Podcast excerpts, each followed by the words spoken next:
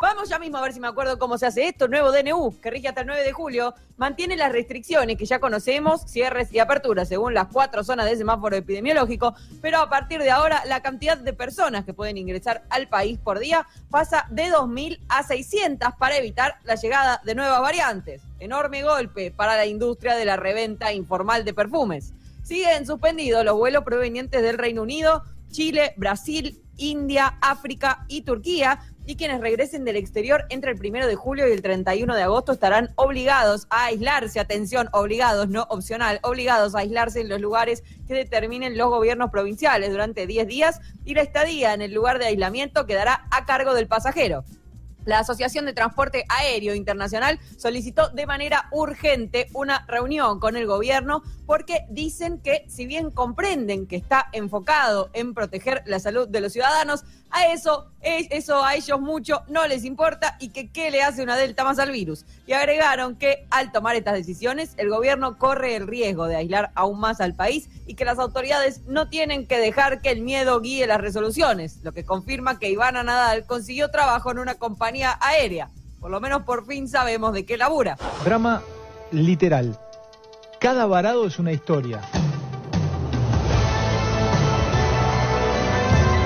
argentinos y argentinas. Les estoy mandando este video por- para que vean qué es lo que nos está pasando acá en Miami, que estamos varados gracias a Alberto, que nos ha suspendido todos los vuelos.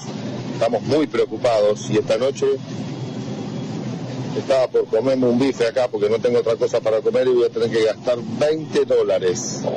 O sea, 20 dólares son 3.400 pesos en un bifecito. Así que bueno, era para que sepan el perjuicio que nos está este, generando Alberto, pero el bife me lo voy a comer igual y mañana voy a ir igual a la playa. Pero igual estamos muy tristes. Bueno, eh, para los varados en Estados Unidos, mi solidaridad, este, conjuntamente con lo que dijo Vivi Canosa, acá me sobró un par de medias, muchachos, mañana la estoy enviando para ese país, para Estados Unidos. Un abrazo, que estén bien, ¿eh? Nos vamos a la vuelta. Florencia Cariñano es titular de Migraciones. Nosotros no los obligamos a salir. La gente firmó una declaración jurada que, de- que decía que se hacía responsable económica, sanitariamente y jurídicamente de su salida en pandemia y que asumía las consecuencias o, lo- o la manera en que el Estado iba a imponer su reingreso.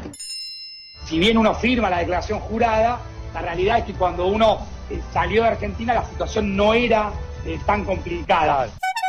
Las nuevas disposiciones del gobierno no me chupan la que no tengo. Ahora Alberto pretende que cuando llegue yo, que la gente vaya a hoteles 10 días de cuarentena. ¿Pero qué se cree? Es, es anticonstitucional.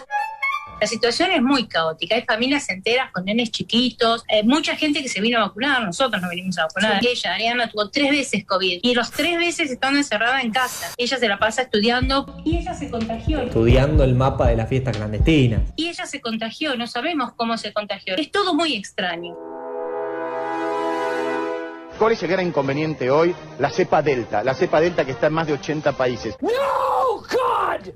No, God, please, no! Una que sabemos todos, que las medidas oficiales tienen que ver con el cuidado de la vida y la salud de argentinos y argentinas, y que Delta no nos busca, que nosotros buscamos a Delta entre los toblerones del free shop. Revolvé de abajo, nena, revolvé de abajo, por favor. La Asociación de Transporte Aéreo Internacional ayer había acusado al gobierno de dejar tiradas por el mundo a 1.400 personas por día, aunque te digo que como argumento es bastante débil porque en todo caso, de este lado de la frontera somos 45 millones tratando de esquivar a Delta, Gamma, Epsilon y los videos de los varados en Miami, la verdadera tragedia griega. Cada vez que salimos a comer acá, gastamos cinco veces lo que gastamos en Buenos Aires. Y cada vez que nos tomamos un colectivo es como si nos tomáramos un Uber. Estamos varados acá sin saber qué es lo que puede suceder. No somos delincuentes. Yo quiero volver a mi país a seguir trabajando y que mis hijos piensen que en Argentina trabajando se puede salir adelante. Veo que en la Argentina hay 700 muertos por día, sigue todo igual, y el trasfondo principal de todo es los turistas que están de vacaciones en Miami.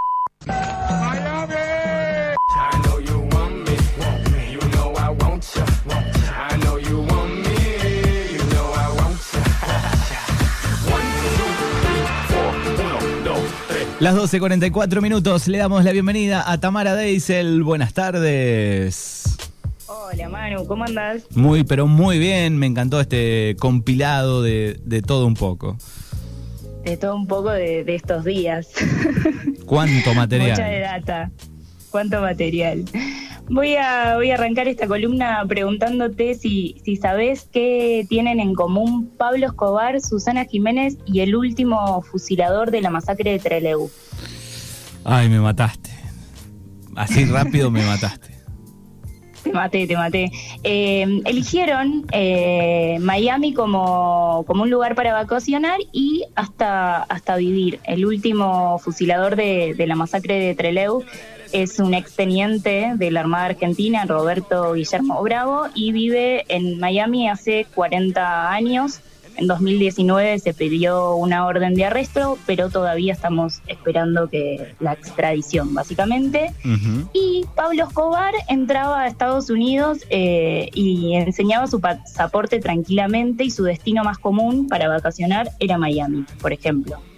Y, y de la diva de la tele, bueno, ya sabemos que es un amante de, de Miami, Exactamente. básicamente. Fue la única que iba a decir, Como- digo, Susana le encanta eh, Miami. Miami y el Animal Print, que no Sí. falte. El, como, ya, como ya mencionamos en, en- en este breve resumen de lo que pasó, el pasado, el lunes 28 de junio, el Gobierno Nacional, a través de, de la decisión administrativa 643, redujo de 2.000 a 600 la cantidad de pasajeros que pueden ingresar al país por día desde el exterior. El gobierno, que ya había advertido que esta situación se podía presentar, fue contundente con su decisión en no repatriar a los casi 40.000 argentinos que están fuera del país. Y esto, claro está, generó cierto, cierto revuelo y ustedes tal vez en sus casas por esta introducción se están preguntando si voy a hablar de los varados, si voy a opinar si está bien o no irte de viaje en medio de, de una pandemia, si la culpa es del gobierno por no haber advertido lo suficiente a los turistas, pues la verdad que no. Prefiero dejar ese análisis en el tintero. Puede que algún día, en otra pandemia, lo retome. Ojalá que no. La, la columna de hoy es un intento de, de entender la fascinación de los argentines por el país del norte, los Estados Unidos, y más precisamente Miami.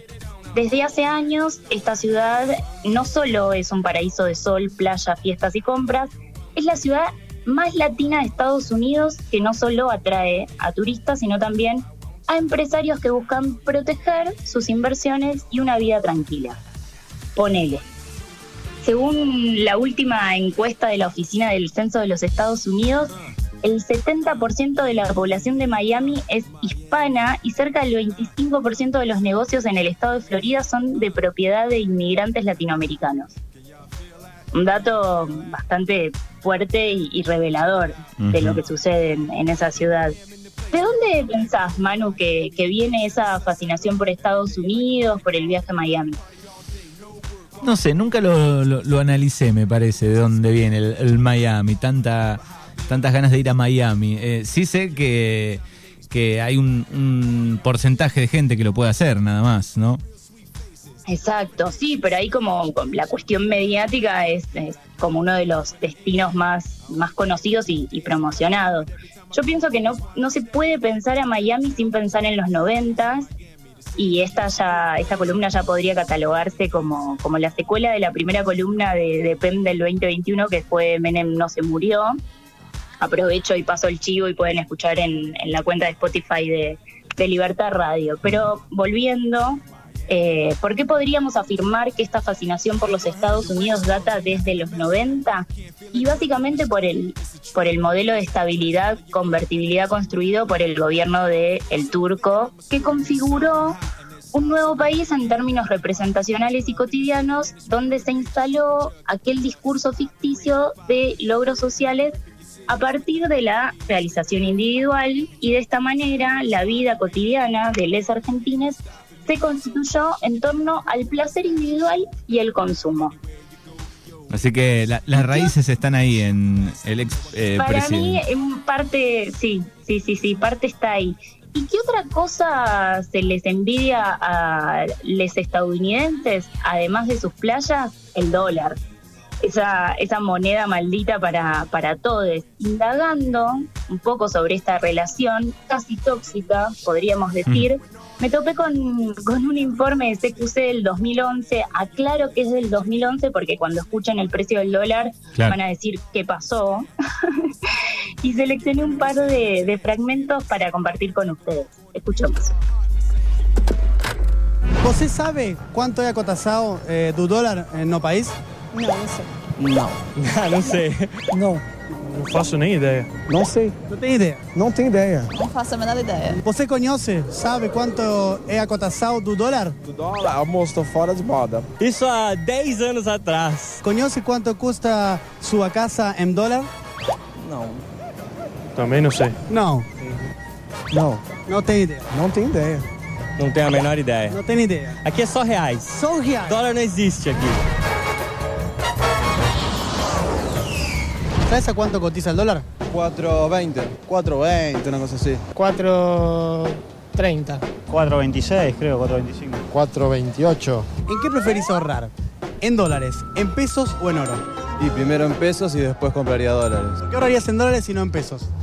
Y porque hoy por hoy, viste, como la economía está más o menos más conveniente en dólares a veces que el mismo peso. Siempre está subiendo, algo ganás. En dólares. Dólares. ¿Por qué en dólares? Creo que es una moneda más fuerte.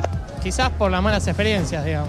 La relación de los argentinos es especialmente estrecha con el dólar y a tal punto de que eh, en Argentina circulan más billetes físicos eh, por habitante que en ningún otro país del mundo fuera de Estados Unidos.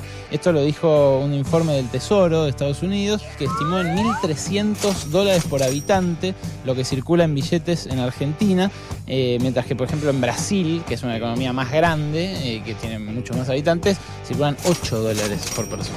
Más allá de la cuestión psicológica, ¿cuáles son los factores por los cuales el argentino ha estado tan vinculado al dólar? Bueno, una historia inflacionaria y una memoria de crisis eh, como tienen muy pocos países, la verdad. Por un lado, un dólar. Y por otro, cuatro pesos con 30. ¿Qué querés? El dólar, de la suerte. El dólar. El dólar. El dólar. El dólar. El dólar. Bien, ¿por qué? Y porque seguramente va a aumentar la cotización y tenga más que 4 pesos con 30. Y supongo que va a seguir creciendo.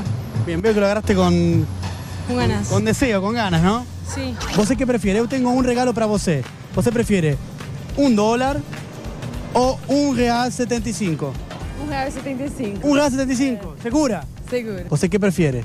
Un real 75. Un real 75. Ajá. Un 75. ¿Seguro? Seguro. ¿No prefiere dólar? No. ¿Dólar no? No. ¿Prefiere directamente? Un 75. La fiebre argentina por el dólar explotó en los 80, con la tablita cambiaria, el DM2, el comprar dólares para cubrirte de la inflación y hasta un señor que dijo, el que apuesta al dólar, pierde. Y al día siguiente, el dólar subió un 30%.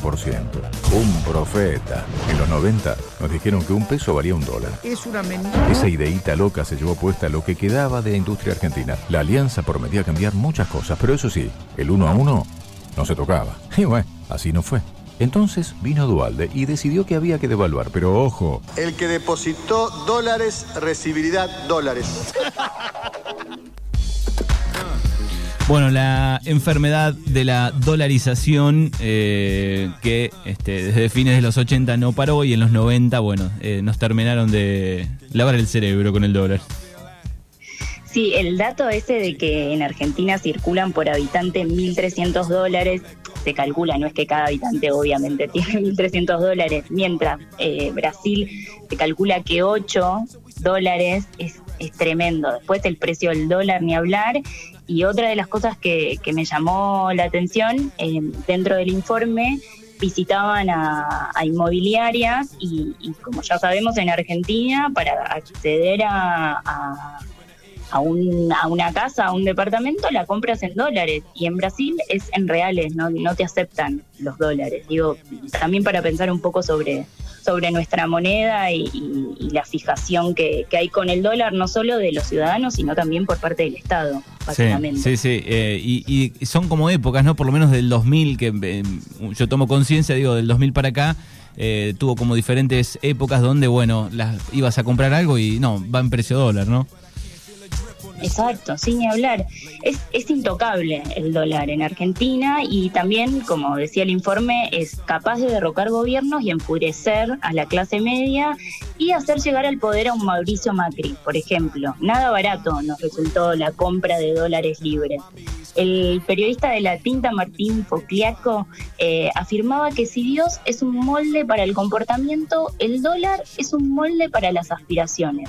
Es un lenguaje, un lugar común de los argentinos clase medieros, un espacio de pertenencia. Para pensar.